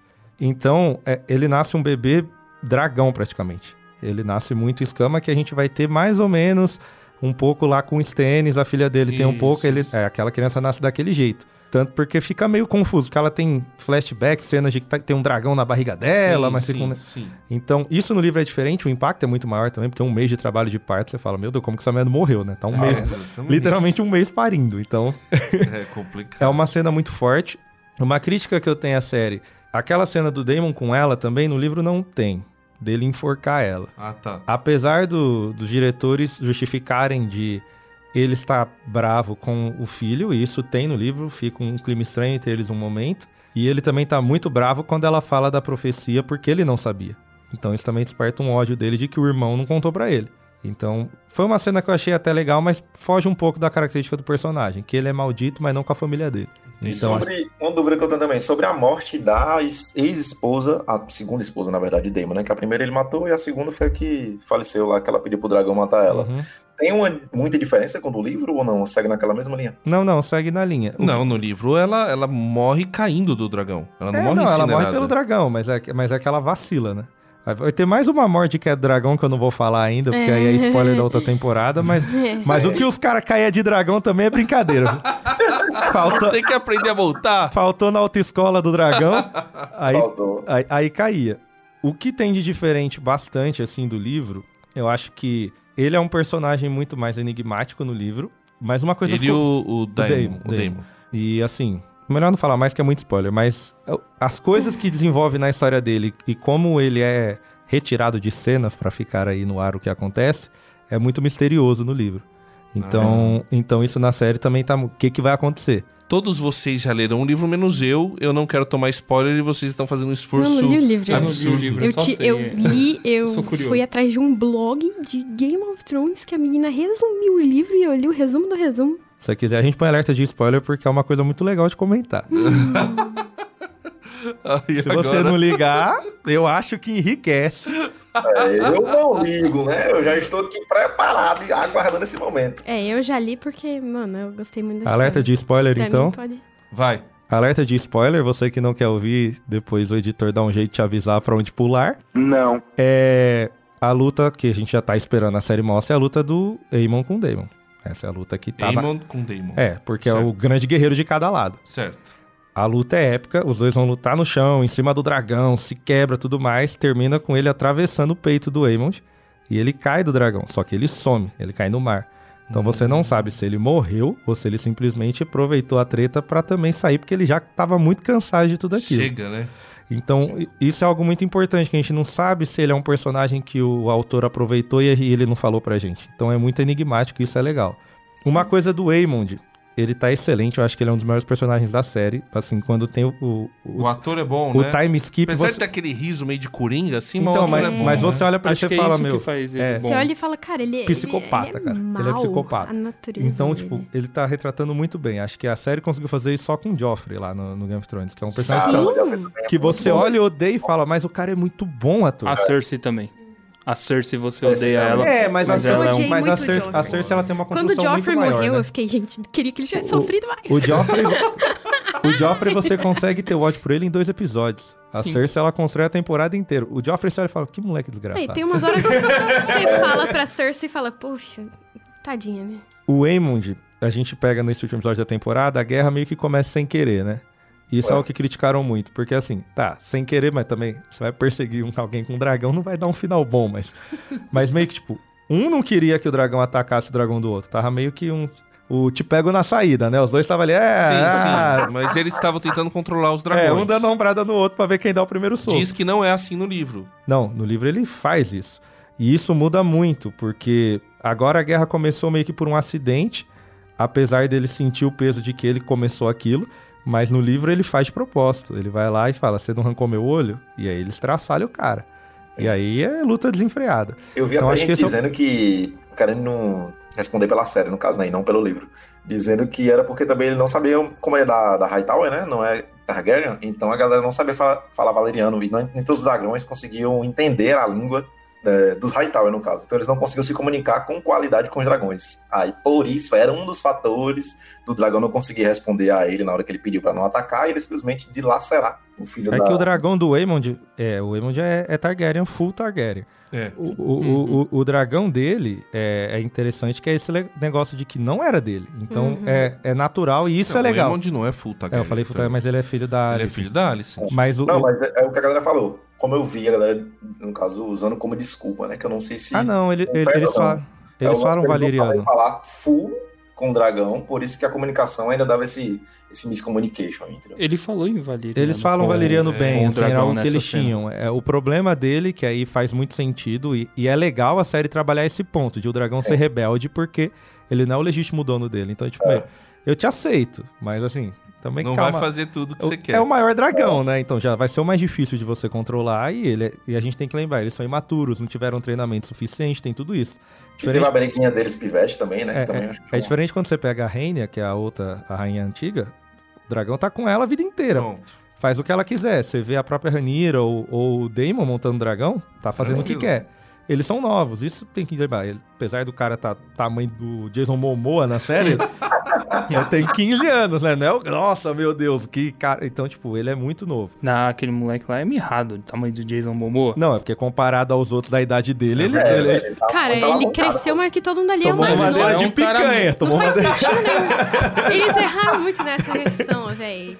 O Do moleque, tamanho o moleque deles, cresceu, que é, é diferente. Ele, ele tomou um aditivo ali. O menino, o menino é diferente. Da Lana também, nem sinal de fumaça, que nem no- nos livros ou não? Ou tem alguma diferença também? Desculpa, não entendi. O irmão da Laena, que era casado com o Ah, tá, não, é. Ela, ela tem aquela ideia pra não matar ele. Então ele foge lá pra, pra S, vai Pentos, que é a cidade dos caras lá que, que curte aí, ficar Com de o boy boa. que ele gosta. Com o boy que ele gosta. Noronha.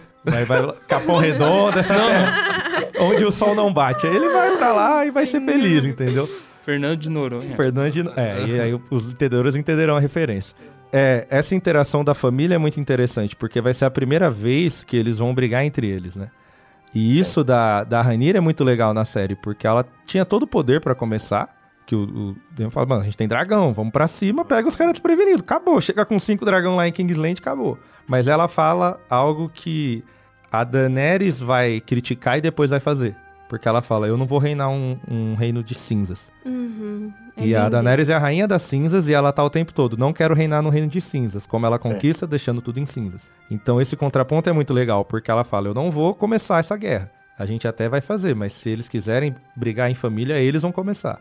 E aí É eles pouco o começam. legado do pai, né? Ela cumpre o legado do pai. Tipo, por ela ter entendido o que o pai dela fez, ela tem um, um dever muito grande com Eu ele. acho isso muito interessante. Eu tava vendo uma crítica depois e o cara tava falando assim: ai, ai, ela não tava fazendo nada ali na discussão, tava só sentada, sofrendo a dor do parto, blá blá blá. Mano, ela foi a mais consciente ali. Ela disse: peraí, deixa eu pensar no rolê, entendeu? E quando ela fala essa frase, eu não vou governar um reino de cinzas, o que mais a gente espera de um rei? Que ele governe pessoas. Então, a gente vê na série inteira pessoas lutando pelo trono, pelo poder. E ela tá lutando pra fazer o principal papel de um rei, que é governar pessoas. Então, tipo assim, não, se tinha alguém desavisado ali, não era ela. Teve até aquela. Acho que ela também botou a mão na consciência pra repensar sobre a amizade dela com a rainha, né? É, E querendo ou não, elas eram muito unidas no começo, tiveram essa bifurcação aí, uma teve que seguir o rumo de ficar com o pai. É que dela, nem né? que se quando você pega o pai do seu amigo ou a mãe dele, não É dá pra estranho. manter uma amizade É muito bacana. Mas é muito legal quando, quando o, a mão do rei, né, traz o, o, o pedaço do livro que elas liam juntas lá embaixo da árvore. Sim. E ela e parece que é um momento que fala assim, meu, pra que que, que, que é isso, né? Pra que, Sim, que eu vou sim. começar uma guerra? Peraí, qual, qual que é o motivo? E é o motivo que começa a deixar o Demon nervosão, né? Porque se fosse ele, ele já chegava lá matando todo mundo. E ela, não, uma guerra tem que ter um propósito. Qual vai ser? Vamos decidir isso? É, e, e o que é doido é que a guerra começa quando ela perde. Porque Exato. aí ela perde o filho e aí, aí você vê a cara dela ali. Exato. Agora. resume todo o próximo desfecho, né? E as Exato. grandes guerras do Game of Thrones começam por culpa do filho de alguém. Se você. Cara, talvez da vida. Cara, no, no- na história tem muito. Sabe a Primeira Guerra Mundial? Ela começou depois do assassinato de um príncipe. Entendeu? Verdade. Então, exatamente. Então, assim, é, é assim, é meio que assim no, na história. Porque entendeu? parece que é- seu- a sua racionalidade vai até certo ponto. Então, Exato. quando você aperta um ponto que ele fala, beleza, não tem mais nada a perder, você tirou meu filho. Então você pega a Guerra dos Bastardos, o nome já diz isso, do- a rebelião do Robert é por conta disso. Você pegou a mulher do cara, os filhos. Então sempre desencadeia em guerras grandiosas. Troia. A Troia. maioria, Troia. eu tava lembrando da Guerra de Troia. A exato. maioria dos grandes acontecimentos são baseados em dores muito profundas, né, do ser humano. Pessoais. E Quando eu não me tem ident- mais o que perder, né? É, eu me identifiquei muito desde o começo da série com essa questão feminina, né? Porque eu acho que quando eu assisti o Game of Thrones, tinha bastante essa questão.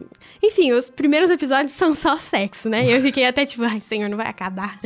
E, mas é, nessa outra, até por ela ser mais rápida, mais direta, e eu me identifiquei muito com a leitura das personagens, né? Que são duas personagens que têm interesses pessoais, mas ao mesmo tempo enfim, a Alicent tá o tempo todo ouvindo o pai falar: você tem que fazer isso, vai lá no rei, ó, faz assim, faz assado. E a outra querendo se desvincular do, do pai e dizer: não, eu posso fazer isso. Então, e até quando a, a segunda esposa do Damon lá, que, enfim, ela. É um momento que ela fala: Eu não aguento mais, eu perdi o meu filho. Tipo, me mata. Ela se entrega para ser queimada. Então, a dor daquela mulher, sabe? E eu, assistindo a Rainira, eu falei: Em que momento essa menina vai virar? e não vai aguentar mais. Porque, assim, eu não aguentaria as coisas que ela tava passando, entendeu? Então, assim, não ser aceita, viver sempre com a questão da inferioridade. Tipo, eu nunca vou poder ser a rainha que o povo espera porque eu sou mulher. E as outras questões de quando a mãe, a própria mãe dela, no parto, o cara lá que tá fazendo o parto pergunta: Você quer salvar ela ou o bebê? A gente vai ter que escolher um. Ele fala: Não, eu quero a criança. Poxa, de novo a mãe foi entregue para morrer. Aquela cena é chocante. Eles cortam ela no meio viva para tirar a criança. Tipo assim, cara, como assim, sabe? O tempo todo. E as mulheres dessa série são muito fortes. Assim, isso me moveu de um jeito que o Douglas, eu nem percebi, mas eu tava assistindo a série assim, ele começou a gravar na cena que a Rainier descobre que o pai morre, enfim, começa o parto, eles começam, o Damon vai começar a guerra, não, a gente vai discutir, vai para lá, e ela chama os filhos e ela fala assim: "Ninguém vai decidir nada aqui sem falar comigo. Eu que vou falar aqui, quando alguma decisão for tomada, eu vou falar. E ela tá parindo, entendeu? tipo, cara, como assim? E aí, quando terminou o episódio, o Douglas falou, cara, você tava chocada assistindo. E realmente, porque ela é muito forte. Eu fui assistir um comentário no YouTube e o cara, nossa, esse episódio foi só pra mostrar o quanto que a Rainier é fraca. Uhum. Cara, você tá zoando com a Olha minha ódio, cara. cara. Eu só cara, queria dizer assim. A fala, guerra começou pela dor dela. Quando termina no close do rosto dela, você fala: vai ser movimentado por essa dor. E é a pior coisa que a gente pode esperar, deixar que a nossa dor movimente as nossas ações. E eles conseguiram tirar a sanidade e a humanidade que ela tinha. Porque agora ela vai lutar por causa da dor dela, entendeu? Vamos falar mal, rapidão, da série. Vamos zoar. Não, não, não. Só Veredito, assim. Veredito, parça. Veredito, tá. Não, a série é boa. Vai, é, é uma excelente série, o, ah, principalmente na área de fantasia.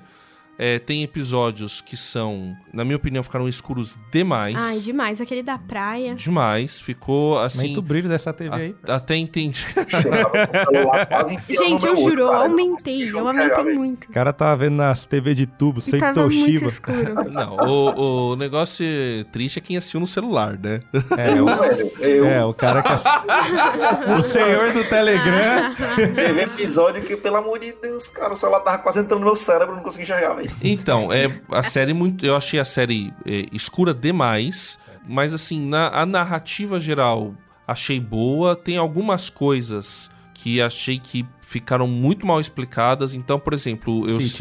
Ah, o aquele. O escudeiro que era da Daenerys e depois da. Virou da Alicent. Qual é o nome dele? Da Ranira, né? Que é da Daenerys. É, da Ranira, é Sir isso Criston. aí. Sir, Sir Criston. Quer dizer, no livro, ele mata o cara, o, o, o namorado do outro lá, na, numa justa. Nesse, ele mata no meio de uma festa de casamento e não acontece nada com o cara. Não, peraí. não, peraí, irmão. ficou ruim, ficou ruim isso aí. Sim, sim. Então, assim, para mim ficou mal explicado. Então, algumas decisões eu achei que não, não ficaram legais, né? Algumas soluções que eles precisavam encontrar. Achei também é, essa. Quer dizer, faz sentido ela ficar um tempão em trabalho de parto para nascer e ok, eles precisam economizar ali, é um episódio só, precisa movimentar, ok. Só que assim, na Idade Média as coisas acontecem de maneira mais lenta, sim. Então daria para você fazer encontrar uma outra solução, não sei. Então achei essa parte também estranha. E, enfim, tem algumas coisinhas assim que eu achei estranha. Não vou comparar com o Senhor dos Anéis, porque para mim são propostas completamente diferentes. Deixa que eu comparo. Ah, não, e o dinheiro envolvido é bem não, diferente pro, também. Não, a proposta do Senhor dos Anéis é uma série. É, é uma série. As duas são épicas, mas a do Senhor dos Anéis é uma série mitológica. E enquanto que o A Casa do Dragão, né, o, é uma série épica medieval com alguns elementos fantásticos, mas ele é quase uma baixa fantasia, se a gente Eu acho o Lord of Rings bem mais, assim, fantasioso que Game of Thrones por causa da questão política. Exatamente, é. O Game of Thrones, ele é mais político, apesar de que eles tentaram inserir algumas coisas, né, nos Anéis de Poder, até o Ar Pharaon ele, ele é o mais uhum, político e tal. Sua nota, rapaz. tá penteando aí, não, tá penteando. Não, não nota nenhuma. É bom, muito Eu tenho nota. Anéis do Poder, você eu, falou Que que, foi nota? bom, muito bom, médio. Agora você fala aí, foi muito bom, foi bom, foi Não, ok. mas eu falei médio nos Anéis de Poder? Não, não Dá um falei. yay ou dá um blé? Não, ou- não, eu achei as duas séries muito boas. Pronto. Não, Tudo não, yay, não yay. comparar, eu tô falando. Então tá Eu, particularmente, é... Não, só, só com. Por que, que vai falar, comparar rapidinho. as duas? São Não. obras diferentes. Concluir o comparar. seguinte: os, os, anéis, os Anéis de Poder seria uma. Mais num estilão, digamos assim, novela, trabalhando por núcleos. Ela tem uma barriga no, no, no meio dela, que é típico de novela, mas ela fecha muito bem. O último episódio, ele é maravilhoso, assim, muito, muito bom. Cara Aquele embate lá é e tá excelente. falando É. isso, né? Agora, a Casa do Dragão, eu achei ela mais regular. Os episódios. Mais era isso que eu ia falar lá. Os episódios são mais fechados, entendeu? Eles têm em si começo, meio e fim, até por isso os diretores diferentes. Então ela trabalha menos em núcleos e mais em temas daquele episódio e vai fechando o episódio. Tem hora que o episódio acontece numa locação só, num lugar só, né? Esses dois últimos episódios, um eles focaram nos verdes e outro agora nos pretos. Então assim, isso tornou a série mais regular, mas pra mim o último episódio não impactou tanto quanto impactou os Anéis de Poder. A série como um todo também fez sentido, mas foram os, os episódios trabalhados individualmente. E aí tornou ela regular. Os Anéis de Poder, o último episódio, fecha tudo. Pra mim, assim, ele foi muito impactante pra mim. Foi muito legal. Talvez tenha um pouco de, do subjetivo envolvido, mas sempre tem. Então, é, eu analiso a série como Anéis de Poder pra mim é bom e essa do do House of the Dragon é muito bom, Certo. certo? As, as comparações elas são inevitáveis. Por quê? Você tá falando de duas obras de fantasia, Sim. você tá falando de dois autores renomados e você tá falando da proposta de colocar personagens femininas como protagonistas. E saíram juntas também a série. É, e saíram juntas e de Exato. empresas concorrentes. Isso. E você tem a Galadriel que é chata. Ela é chata, cara. A Rhaenyra e a Alicent, que deveria ser a antagonista da Elas série, são mais envolventes. é, são muito mais cativantes. São mulheres que realmente mostram a sua força, que mostram a sua independência. Eu acho que essa primeira temporada ela trabalha uma, uma questão longe de qualquer discurso político, mas de uma emancipação feminina de um machismo estrutural que existe e existia naquela época. Então você vê ali a, a Alicent dando um basta com o pai dela, falando assim: Meu, chega, você tava me manipulando esse tempo todo por busca de poder, entendeu? Chega a Rhaenyra e fala pro pai dela: Não, beleza, você quer que eu faça isso, mas a partir de agora vai ter que ser do meu jeito. Eu vou escolher quem eu vou casar, eu vou escolher isso e aquilo. Já no Anéis de Poder, você tem a, a Galadriel sendo manipulada, tem um romancezinho mal É, aquele Construído. romancezinho. ali, Mas Ela entendeu? foi manipulada por um dos maiores Não, vilões de todos não, os não tempos. desse Então, jeito, beleza. mas... Não, Cara, romance beleza. safado, romance O safado. Não. romance foi muito ruim. Mas, tipo assim, você tem ela levando esporro de um cara lá, que é o, Sim. o Elendil, né? Que é o pai do Isildo. Ele dá um esporro nela, tipo, um cara de, sei lá, deve ter 80 anos na série e ela tem milhares de anos agindo como uma Não, adolescente. e isso ficou estranho mesmo. Isso ficou Entendeu? esquisito. Eu concordo. Então- E ela fica muito revoltadinha quando ela encontra a rainha pela Sim, primeira isso- vez, né? Isso ficou Eu acho, estranho. acho que assim, as a proposta de Senhor dos Anéis no quesito é, técnico, assim, audiovisual, meu, tá Lindo. excelente. Tá de nota E- e 10 nisso eu pra achei que mais. ficou melhor que, Nossa, que- lindo, que House of O Dragon. House of the Dragon é muito ruim tecnicamente, você olhando os efeitos deles. Até dos dragões, se você É, reparar, tá muito coisas- artificial, cara. É, e são as cenas normalmente mais escuras. Sim, são justamente mais escuras. economizar, que nem o Carlos falou. Mas no quesito da narrativa, a história, os personagens estão muito mais cativantes. Então, assim, eu coloco House of the Dragon como a grande série desse ano. Eu acho que foi, foi um acerto, assim, muito grande. E sei que, tipo assim, quando na hora que vier os prêmios, a gente vai ver o resultado disso. Porque aí você tem um orçamento mais baixo, mas você tem pro- uma proposta melhor. A história de Senhor dos Anéis, eu sou muito, muito fã mesmo. Sou mais fã ainda do que de, de Game of Thrones. É uma história melhor, mas o jeito de contar a história, tipo assim, não, não é a mesma coisa. Você coloca ali, o, por exemplo, aquele tiozinho, aquele seu avô que sabe contar uma boa história, ele tá contando o House of the Dragon. Já o, o Senhor dos Anéis é aquele cara que não manja nada, Os não Anéis tem uma Poder ora- é, dessa, né? os Anéis de Poder. Você é um cara que não tem oratória, não tem nada, tá, não sabe contar uma história gostosa, do qual você, você acaba ficando cansado com a série. Eu Mas- achei gostosa. Pra mim, Anéis de Poder foi aquela série gostosa, delicinha, que eu assistia comendo minha Comendo jantinha depois da minha aula de inglês. Deliciosa, maravilhosa. Agora, a House of the Dragon era aquela série que eu não conseguia comer assistindo, que eu ficava tensa e que meu coração ficava, tipo, ansioso e me movimenta. É uma série que me movimenta como Te pessoa. a pensar mais Isso, sobre e emocionalmente. Ah, Agora, Senhor Poder dos Anéis Não, me não. fez Não, não. bem. Sem depender, é uma não. série Não, não, não, Você linda. já não, deu a não, sua não, opinião. não, não, não. Candidato, candidato. sonho Corta o microfone Interrupting. É só ouvir o último Não, não, episódio. Corta Não, o microfone do candidato. Candidato. Mas eu achei linda, tava O ótimo. senhor conhece as regras, candidato. O senhor tá inventando uma nova regra aqui. Tá bom, fala então. Não, deixa, vamos fazer o seguinte. Não, eu tenho que ser o último, porque eu sou fã.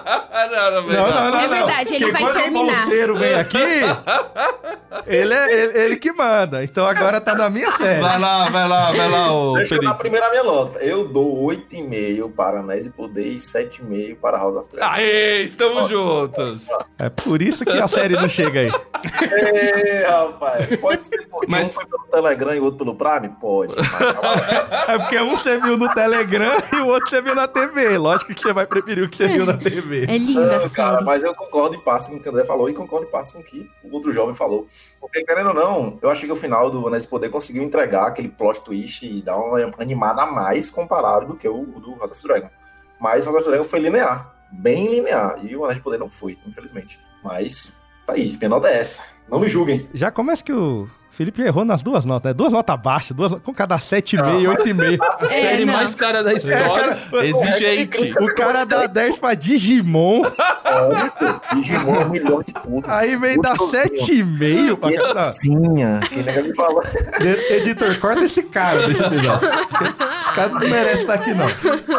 Mas vamos lá. ó. Primeiro, eu acho que Anéis do Poder tinha uma história melhor na mão. Não executou melhor que Casa do Dragão. Isso pra mim é um, é um demérito gigantesco quando você compara as duas séries. Quando o Carlos fica sério, porque a crítica é boa. Você tem um autor melhor, uma história melhor, você tem um orçamento maior, e aí se for comparar ponto a ponto, abertura chega nem perto. Concordo, É verdade. concordo. Por mais que tenha um conceito, eu até Mas é entendo. É que eu- não, eu acho bonita, a- É que é a canção é do Zayn. legal, você tem mais. é- Não, tudo, mas, a, mas a, a melodia dá pra não contar é. aquela Ah, não. É porque a gente já tá familiarizado com aquela melodia, né? Ah, mas é, os caras podiam ter feito uma melodia mais. Você lembra, né? Era. É, a, a Senhor É dos do Anéis tem, tem músicas que se você ouvir hoje, Então, você fala, poxa, Senhor dos Anéis. Anéis do Poder, se tocar uma música, você fala. É, é. Não, Poderiam eu entendi. pegar a a- os temas dos filmes. Até Não, porque poderia. o Howard Shore, que é o, o cara que fez a trilha sonora dos filmes, ele tava envolvido na produção da série também. Não, pode- eu acho que poderia Tinha ter- música autoral dele que ele podia Pois colocar é. lá. Pra mim, Eu até entendi que eles queriam fazer meio que aquela caminha pra, pra simular talvez a canção do Zainur, mas não pegou, não sei. Não vingou, não. pra mim, você tem o peso do orçamento também é muito grande. Você me vender a série mais cara, então eu espero que seja a melhor do, da história da humanidade. É a que você mais teve investimento. E ela não conseguiu ser melhor. Ela errou pra mim muito no elenco. Acho que o elenco do Anéis do Poder ele é fraco no geral. Você tem bons atores, mas tem atores ruins. Tem personagens que você olha e fala, meu Deus, parece novela mexicana da SBT, algumas coisas. Então dói. E no, e no Casa do Dragão, muito pelo contrário. Você tem muito ator que você também não conhece, mas assim, o próprio emoji que a gente falou. Cara, mal tem fala, mas a postura do personagem, a forma que ele anda, a forma que ele. Que se você ler o livro, você fala, meu, esse é o cara que eu imaginei. Isso pra mim é algo que é muito bom. Que talvez a gente teve um pouco lá atrás no Harry Potter. Quando você lê o livro, você olha alguns personagens e você fala, esse é o cara que eu imaginava. Certo. Então acho que isso pra mim é um mérito muito grande da série. Outra, ela, ela não é a história principal do Game of Thrones, e Anéis do Poder tá lidando com o vilão principal do Senhor dos Anéis. Por mais que você queira falar do Morgoth, é- Sauron é o cara. né? Sim, sim. E você não conseguiu entregar. E você tá trabalhando com uma série que você nem tem um vilão. Mas você não entregou o vilão? Não, todo mundo já sabia que aquele cara era o Sauron. Não, não. Ah, Todo mundo já não, tava não, falando. não, não, E. E quando a e gente- outra, a construção também do mago, que todo mundo já sabia que É, era o mago faltou. também. Foi- Não foi nenhum plot twist. Eu, não enten- achei. eu entendo que o último episódio ele é bom, mas se tem uma coisa que foi corrida, foi aquele último episódio. Sim. Enquanto Sim. no Game of Thrones você tem. Na Casa do Dragão você Não, tá indo não. passo a passo. tá Você tá irritado. indo. Tudo. O Pra Bolt mim, dirigiu o palavra- episódio. Não, não. Pra mim, cada palavra da sua última frase está errada. Não, eu tenho direito. Acabei de ganhar direito de resposta, que o candidato tá invadindo o meu tempo pra falar, por favor. Então, assim, pra mim ela perde muito, porque ela tem um hype muito maior. E assim, e ela entendeu que ela já ela, ela tinha medo da Casa do Dragão, já começa aí. Os caras adiou duas vezes o lançamento com medo de bater de frente com a Sim, Casa do Dragão. Sim. sim. Então, eu acho que a série tá muito mais consolidada, tá trabalhando uma história que não é a principal e ela conseguiu te vender muito. Eu acho que a última cena do Caso do Dragão ela é muito boa, apesar de que eu esperava que a Ranira virasse com, com um olhar mais sombrio, de ódio. Mas eles quiseram ainda trabalhar uma humanidade dela, dela virar como uma mãe, não como uma mulher que vai destruir tudo. Então acho que eles trabalham coisas muito interessantes. Mas pra mim, Casa Dragão foi melhor. Pra mim é uma mãe com ódio. Mas, ela, tá- mas você Pode sente entender. mais o peso da perda dela do que o realmente vou acabar É, com você tudo. ainda olha pra ela e sente um fio de. de Ela tá muito frustrada. Eu achei que ela ia virar com uma cara de tacar fogo em tudo agora. Não vai sobrar, não vai subir Tipo ninguém. a Carminha, tá ligado? É. Nazaré, Nazaré.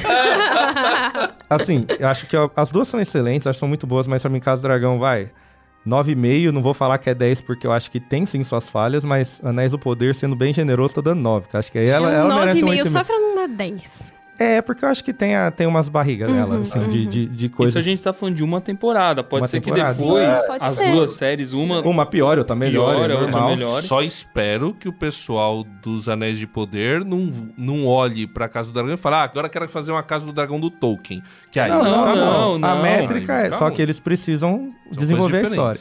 Tem cenas pra mim de efeitos assim muito boa, apesar de ter orçamento limitado, você tem o olho do Waymond, eu acho que ficou muito legal quando ele mostra. O rei, mas Por que ficou O azul? olho dele é o que, azul, velho? É Parecia uma uma pedra, é um pedra, uma pedra, uma É pedrinha. um lá. diamante. O, e o Waymond que é? Já tem tudo a ver com os outros episódios. Nossa, Resident Evil total, cara, o, É, o, o Viserys. O cara tá Resident zumbi. Evil.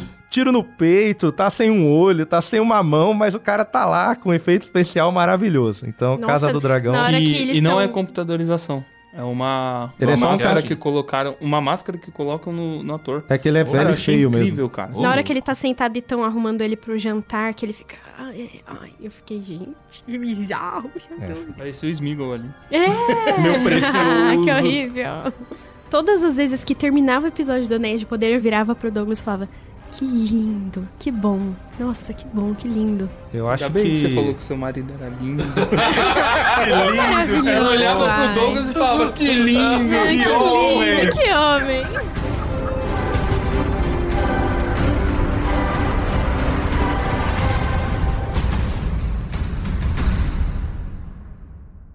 Viajando por terras distantes.